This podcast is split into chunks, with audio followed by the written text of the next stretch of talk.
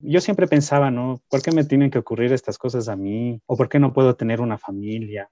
Gran parte de mi vida eh, yo fui infeliz. Diego Puma es un hombre de barro. Experimentar el dolor de la soledad lo condujo a encontrar el camino. El hombre fue formado para la creatividad, para construir y elevar la vida de los que están a su alrededor. Siendo tan humanos, son una extraordinaria creación en las manos del alfarero. Hombre de Barro, con John Varela. Tengo el gusto de poder saludar a Diego en esta hora. Qué, qué grato poder encontrarme contigo, Diego. Bienvenido. Gracias, John. Diego, tú eres fisioterapista. ¿Ya cuántos años llevas en esta muy noble tarea ah, de aliviar dolores a las personas? Más o menos, eh, yo llevo ejerciendo la profesión como unos ocho años, John. ¿Qué edad tienes tú, Diego? Actualmente tengo 40 años, pero estoy por cumplir los 41. Lo bueno es que entre varones como que no nos sentimos así como invadidos, ¿no? Cuando nos dicen la, edad. Estás bastante joven, Diego.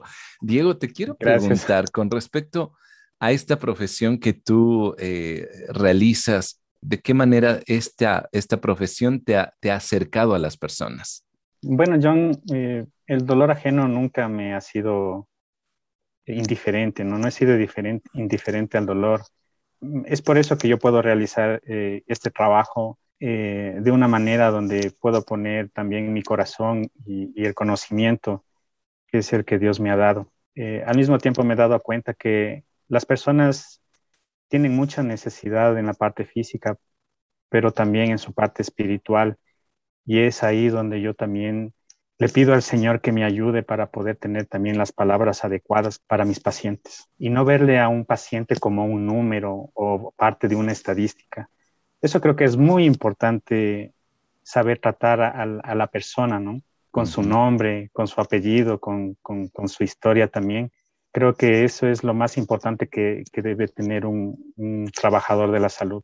Hablando un poquito más ya en profundidad contigo, Diego, conozco tu historia Sé que no fue una niñez de pronto eh, típica como todos lo, pensamos, ¿no? Donde uno crece rodeado de la, del papá, de la mamá, que tiene una mascota de pronto, que va a jugar al parque con toda esa normalidad que uno pensaría que en la infancia se tiene. ¿Cómo fue en tu caso?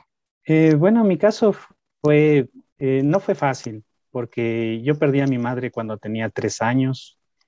luego de esos tres años, eh, vivíamos con mi papá, vivíamos, eh, me refiero porque tengo dos hermanas mayores que yo, y bueno, con mi padre vivimos unos tres años más, y de ahí mi padre decidió hacer una familia nueva, y es ahí cuando yo y mis, eh, mis hermanas y yo nos fuimos a vivir con, con mis abuelitos y mi tía. ¿Cómo marcó esa vivencia en tu vida cuando eras aún chiquitito?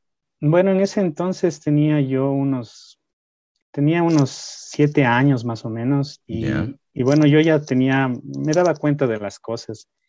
Y en realidad sí es algo muy duro porque eh, yo siempre pensaba, ¿no? Eh, ¿Por qué me tienen que ocurrir estas cosas a mí? ¿O por qué no puedo tener una familia? ¿O por qué sucedió esto de la muerte de mi madre? Pienso que eh, mis hermanas y yo pensábamos lo mismo, pero nunca hemos, nunca, en ese momento nunca topamos el tema, sino que sabíamos que teníamos que, salir adelante. Eso es lo que, lo que teníamos presente. Y ahora cuando eh, vas eh, creciendo, ¿cómo fue esa relación de pronto con, tu papá? ¿Cómo fue ese acercamiento, si es que hubo con él, no? Eh, lamentablemente no, no, hubo ningún tipo de comunicación con mi padre.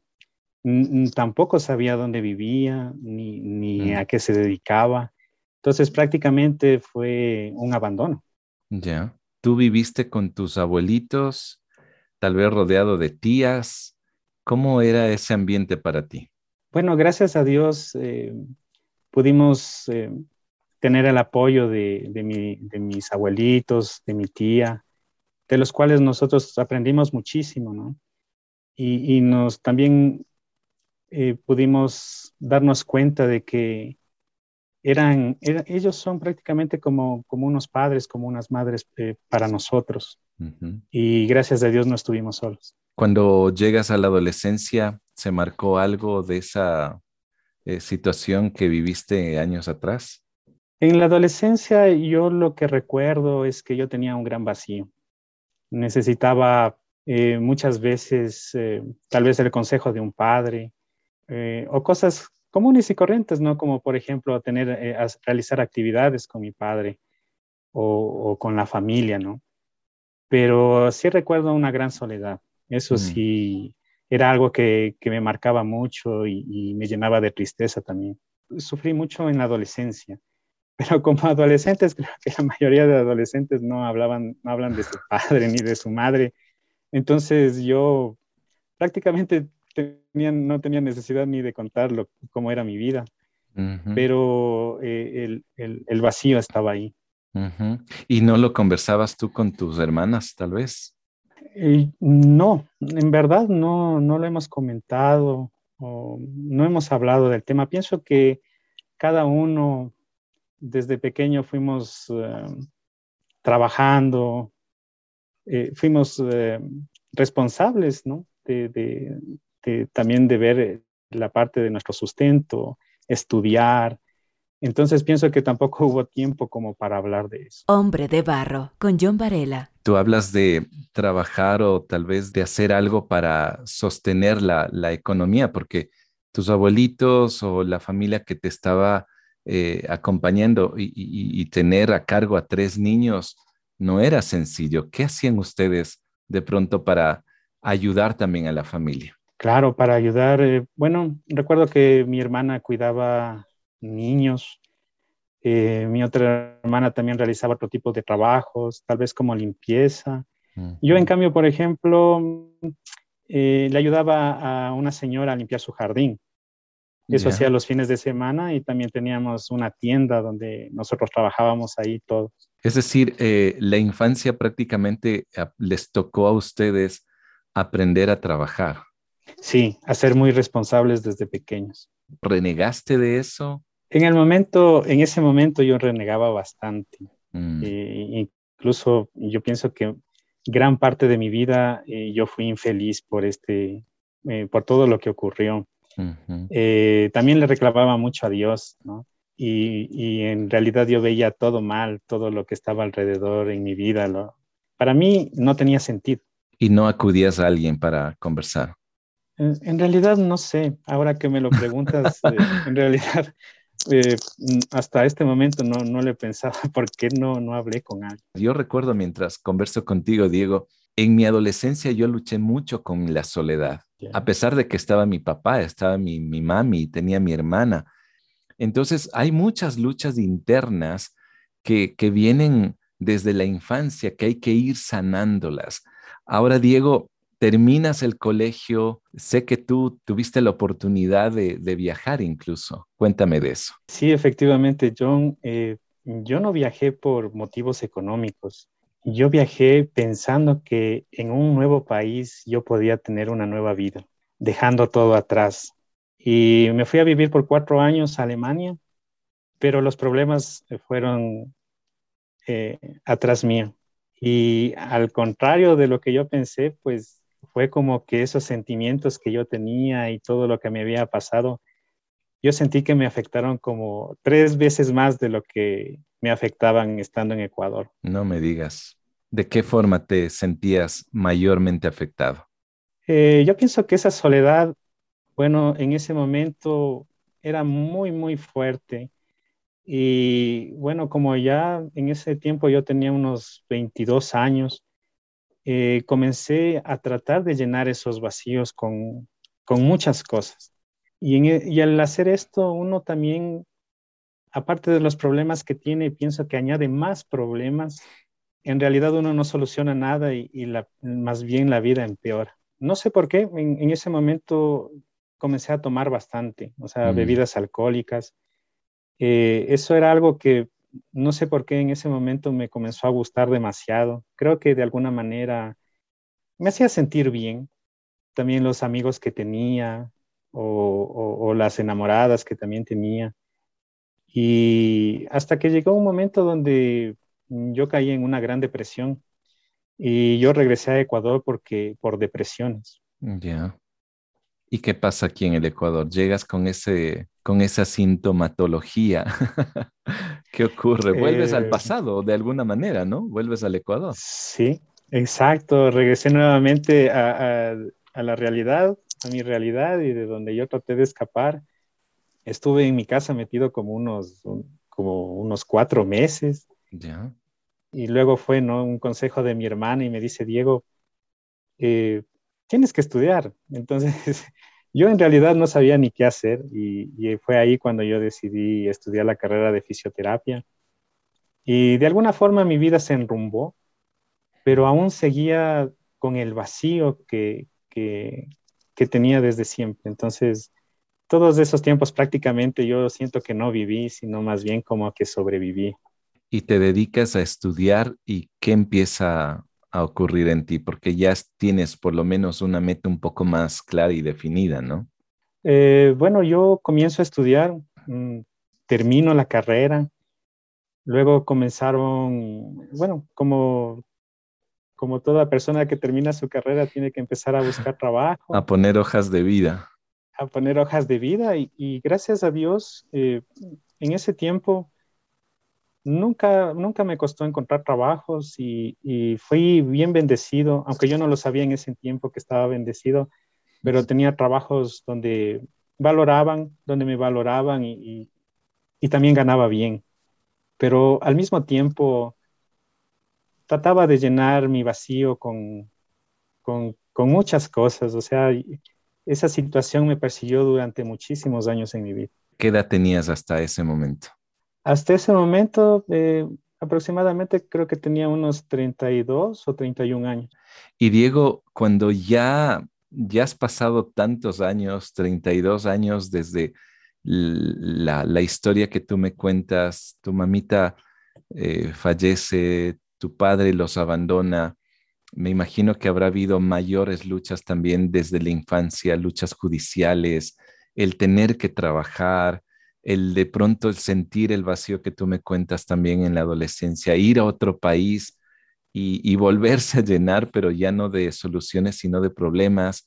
Regresas, eres profesional, ganas bien y uno pensaría, bueno, se lo tiene todo, pero prácticamente cuando hay un corazón o un alma vacía, pues nada lo llena. ¿Qué pasa en tu vida para que algo ocurra o por lo menos algo cambie, Diego? Bueno, eh, esto ocurrió en el año 2018, es, es un año muy importante para mi vida. Hace poco. sí, no es mucho tiempo. Bueno, normalmente, aparte de todo lo que te he contado, no te he contado que normalmente yo tenía depresiones una vez por año. Mm, ya. Y, y, yo siempre visitaba al, al psicólogo y así vivía cada año de mi vida. Hasta que en el 2018 ya no fue una depresión al año, sino me, me tuve otras depresiones. A veces uno, uno, uno, comete un error al pensar de que el psicólogo le va a resolver la vida. Mm. Y yo ya me cansé y también yo dije, llegué a un punto donde yo ya no sabía qué hacer con mi vida. Y prácticamente yo estaba mal, eh, estaba mal y, tenía muchos pensamientos, incluso hasta de suicidio. Mm. Y no sabía qué hacer con mi vida. Hasta que un día yo estuve aquí en mi habitación y yo oré y le pedí a Dios y le dije, Señor, yo no sé qué hacer con mi vida. Eh, he tratado de hacer muchas cosas por mi cuenta para tratar de, de sanar, de estar bien. Le digo, Señor, pero yo voy a hacer lo que tú me pides. O sea, he hecho muchas cosas, pero nada de lo que tú me pides lo he hecho. Entonces esta vez lo voy a hacer. Y Señor, si esto no funciona, yo no sé qué voy a hacer con mi vida. Eso fue una conversación que tuve con Dios en, mi habitación. Hombre de Barro lo puedes escuchar en www.radiohcjb.org y por Spotify. Eh, Diego, me hace pensar lo que tú me acabas de decir. ¿En cuántos chicos? Porque pienso yo que tú creciste en un ambiente cristiano. Fue así, ¿verdad? Sí, eh, yo crecí en un hogar, cristiano. Eh, eh, aquí en mi casa, mi tía también y mis otras tías también son cristianas y yo conozco de la palabra, pero yo nunca me quise involucrar con la iglesia, ni quise hacer nada para la iglesia tampoco. Y, te, digo esto porque hay muchos hogares que, que están viviendo lo mismo, ¿no? Es decir, jóvenes, hijos, sobrinos, nietos que, que están dentro de casa y por más que puedan tener la música cristiana, los libros cristianos, las cuatro versiones de la Biblia, eso no significa que el corazón de un adolescente, de un joven, de un hijo, pueda estar necesariamente lleno. Ahora, Diego, con esta conversación profunda, eh, muy franca que le dices a Dios, pues he, tocado fondo, prácticamente es lo que me estás diciendo, lo que yo entiendo. Y esta vez voy a hacer lo que tú me dices. ¿Y qué, qué es lo que sientes o que te dice y te habla? Yo, yo no sentí nada en ese momento. Ya. Ni tampoco pasó nada sobrenatural. Ya, no se abrió una nube ahí. Nada, yo. Nada. ¿Qué ocurrió? Y simplemente yo dije, bueno, ¿qué es lo que no he hecho? No me he congregado, no he trabajado, ah, no he buscado comunión con mis hermanos y eso es lo que voy a hacer. Entonces, yo, yo busqué, habían unas reuniones donde se estudia la palabra del Señor, eh, reuniones en casa, ¿no? Entonces yo busqué un lugar que esté cerca de mi casa para poder ir. En realidad esto no fue fácil, John, porque los primeros días yo iba de, muy mala gana. Mm. Muchas veces fui de muy mala gana. En las reuniones a veces no sabía ni, de qué hablar, no sabía ni, qué responder.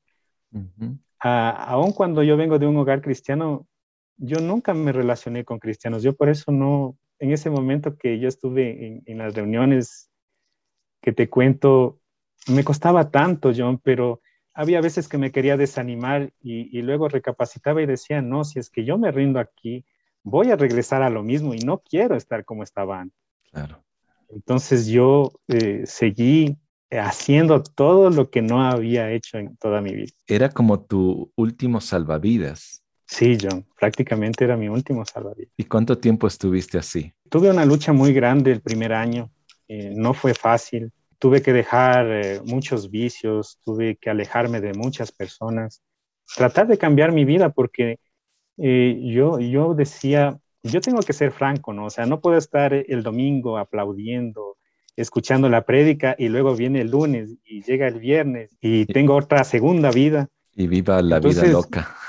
Eh, exacto, entonces yo tenía que, en realidad, tenía que esforzar, cumplir lo, lo, que le dije a Dios. Yo, yo sentía que tenía que luchar. Eso, eso recuerdo bastante. Ahora, Diego, un año estuviste así, es decir, eh, luchando en tu interior de que vas, escuchas, eh, tal vez cosas bonitas que escuchabas en esa reunión de casa, pero hasta, hasta ese entonces todavía no abrías tu corazón con alguien y decirle, esto me está pasando, por favor, necesito una respuesta.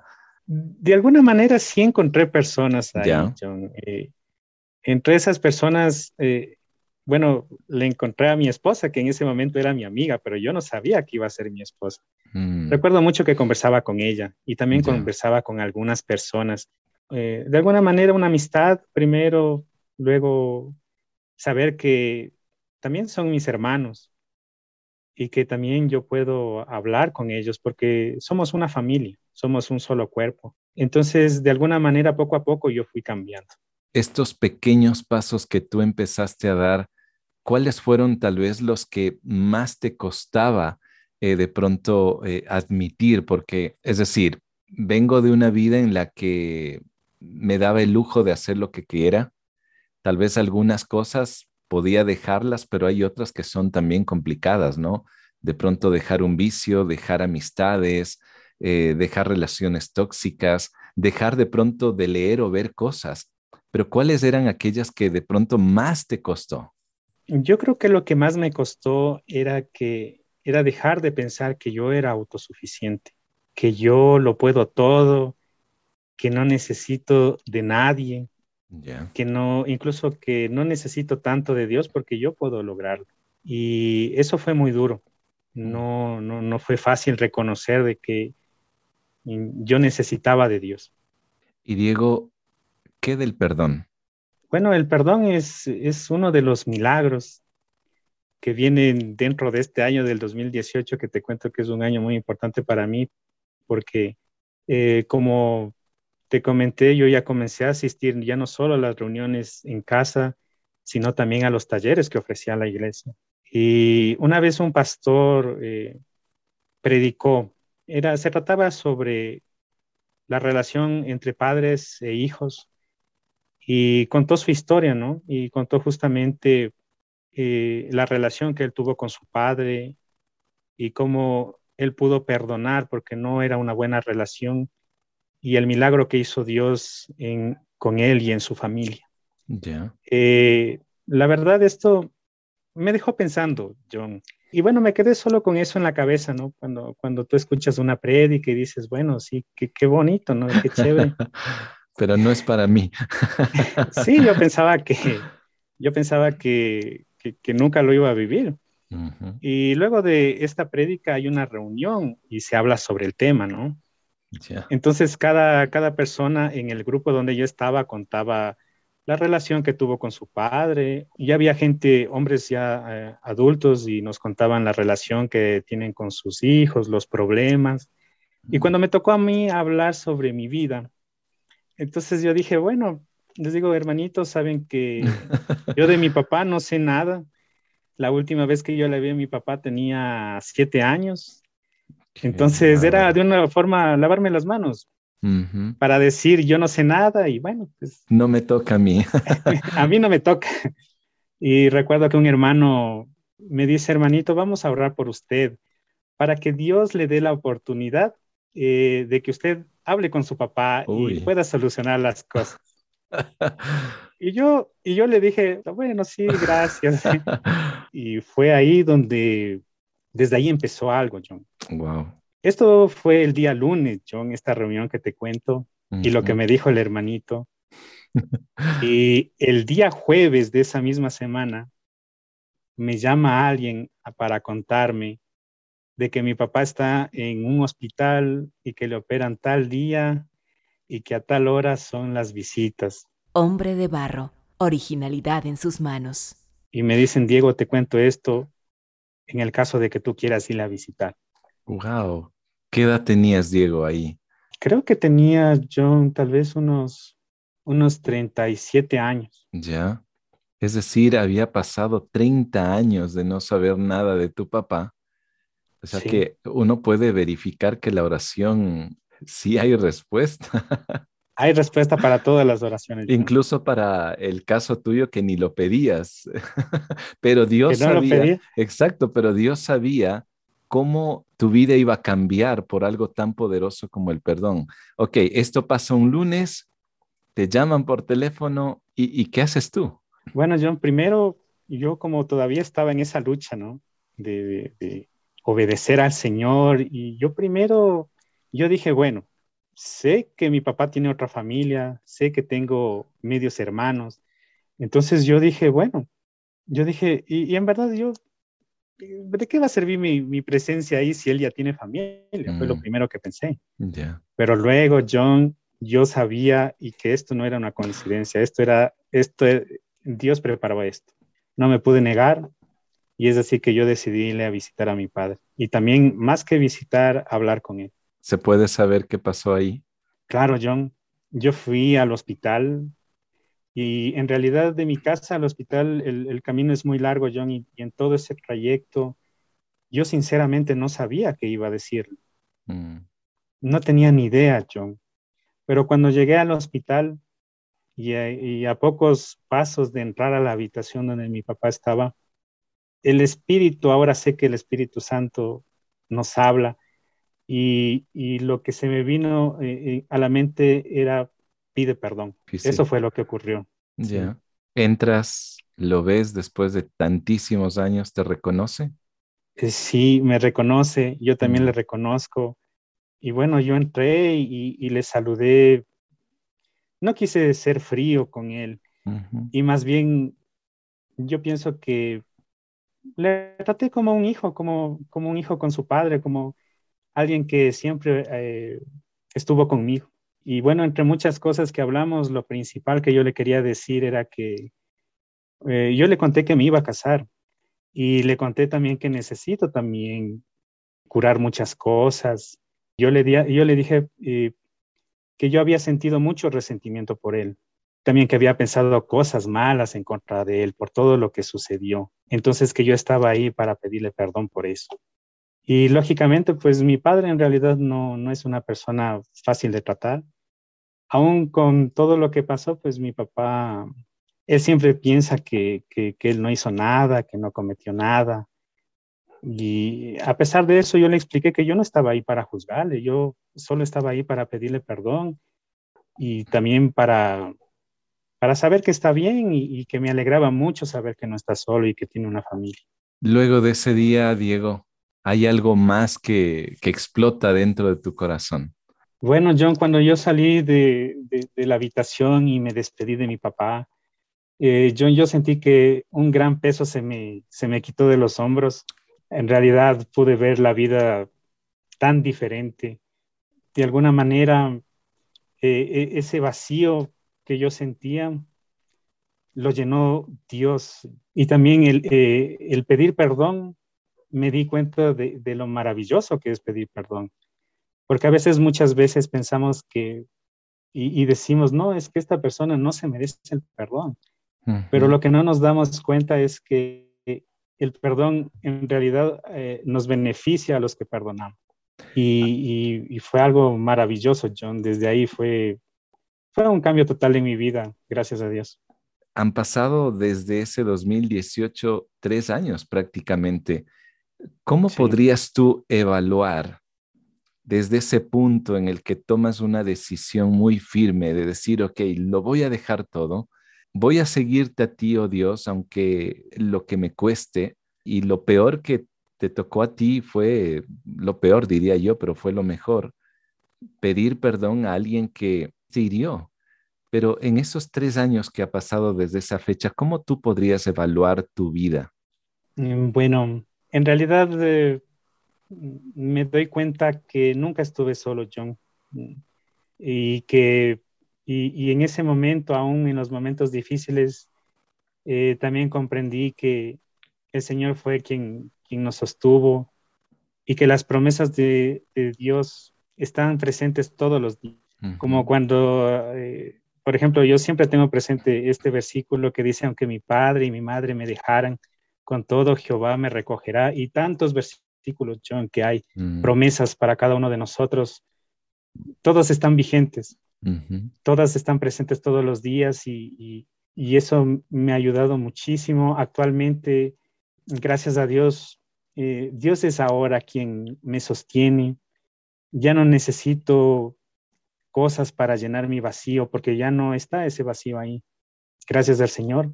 También esas depresiones que te cuento, gracias a Dios no las he vuelto a vivir. Qué lindo. Y ahora yo pienso más en las cosas, en mi misión aquí en la tierra, que es la de servir, compartir la palabra. Y eso es lo que quiero hacer ahora. Qué maravilloso. Diego, me quiero atrever a, a preguntarte algo. Si Dios te da hijos, ¿qué te gustaría enseñarles? Me gustaría mucho que ellos le conozcan a Dios, porque pienso que no es lo mismo saber de Dios que conocerlo. Uh -huh. Eso es lo principal, me gustaría mucho que le conozcan. También que ellos conozcan mi historia, claro. pero que no solo conozcan mi historia de, de, tristeza y todo lo que pasé, ¿no? Uh -huh. Sino que ellos también sepan el, lo que es el perdón. Quiero transmitirle eso a mis hijos, que ellos sepan que aunque yo, yo viví todas estas cosas, gracias a Dios, eh, yo pude perdonar a mi padre. Qué lindo lo que dices, Diego. Yo estoy seguro que en esta hora nos eh, alguien se identifica con la historia que tú cuentas. ¿Qué le puedes decir? Eh, lo primero que les puedo decir es que busquen de Dios. Dios es el que puede transformar nuestros corazones endurecidos o lastimados. Lo segundo sería que, que perdonen. No saben qué bueno es perdonar. Eh, a veces pienso yo, tantos años que yo viví con ese rencor, con ese dolor, con ese odio, y luego saber llegar a, a, experimentar después de haber perdonado. ¿Cuántos años de sufrimiento me hubiera ahorrado, John? El perdón no es sencillo ni tampoco es de la noche a la mañana, pero sí es algo muy importante. Yo les pediría que se acerquen al Señor y le pidan que les ayude y que les den las fuerzas que necesitan para, para poder hacerlo. Hmm. Muchas veces nos cuesta eh, salir adelante solos. En tu caso, tú luchaste, pero hay otros que a lo mejor necesitan de una mano que, que les apoye, que les incentive. Y desde aquí quisiéramos animarte para buscar ayuda, que puedas conversar con alguien que realmente pueda eh, darte un consejo sabio, no aquel que te va a invitar una copa de, licor. Para nada, ese no es la mejor persona. Eh, Diego, si alguien quisiera conversar contigo o tal vez preguntarte algo, dime tu correo electrónico. Es eh, Diego Puma 182 arroba gmail.com. Diego Puma 182 arroba gmail.com. Diego, te agradezco mucho. sé que tu misión de servir lo estás cumpliendo ayudas a mucha gente a través de la misma profesión como fisioterapista que eres. Eh, gracias por contar tu historia, Diego. Que Dios te bendiga. Gracias a ti, John, por la invitación. Antes de finalizar, te agradezco por seguir este podcast y también porque lo compartes con otros. Si deseas contactarme, lo puedes hacer encontrándome en Facebook o Instagram como John Varela. La próxima semana tendré la historia de otro hombre de barro. Hasta pronto. Hombre de barro con John Varela. Hombre de barro es una producción de HCJB.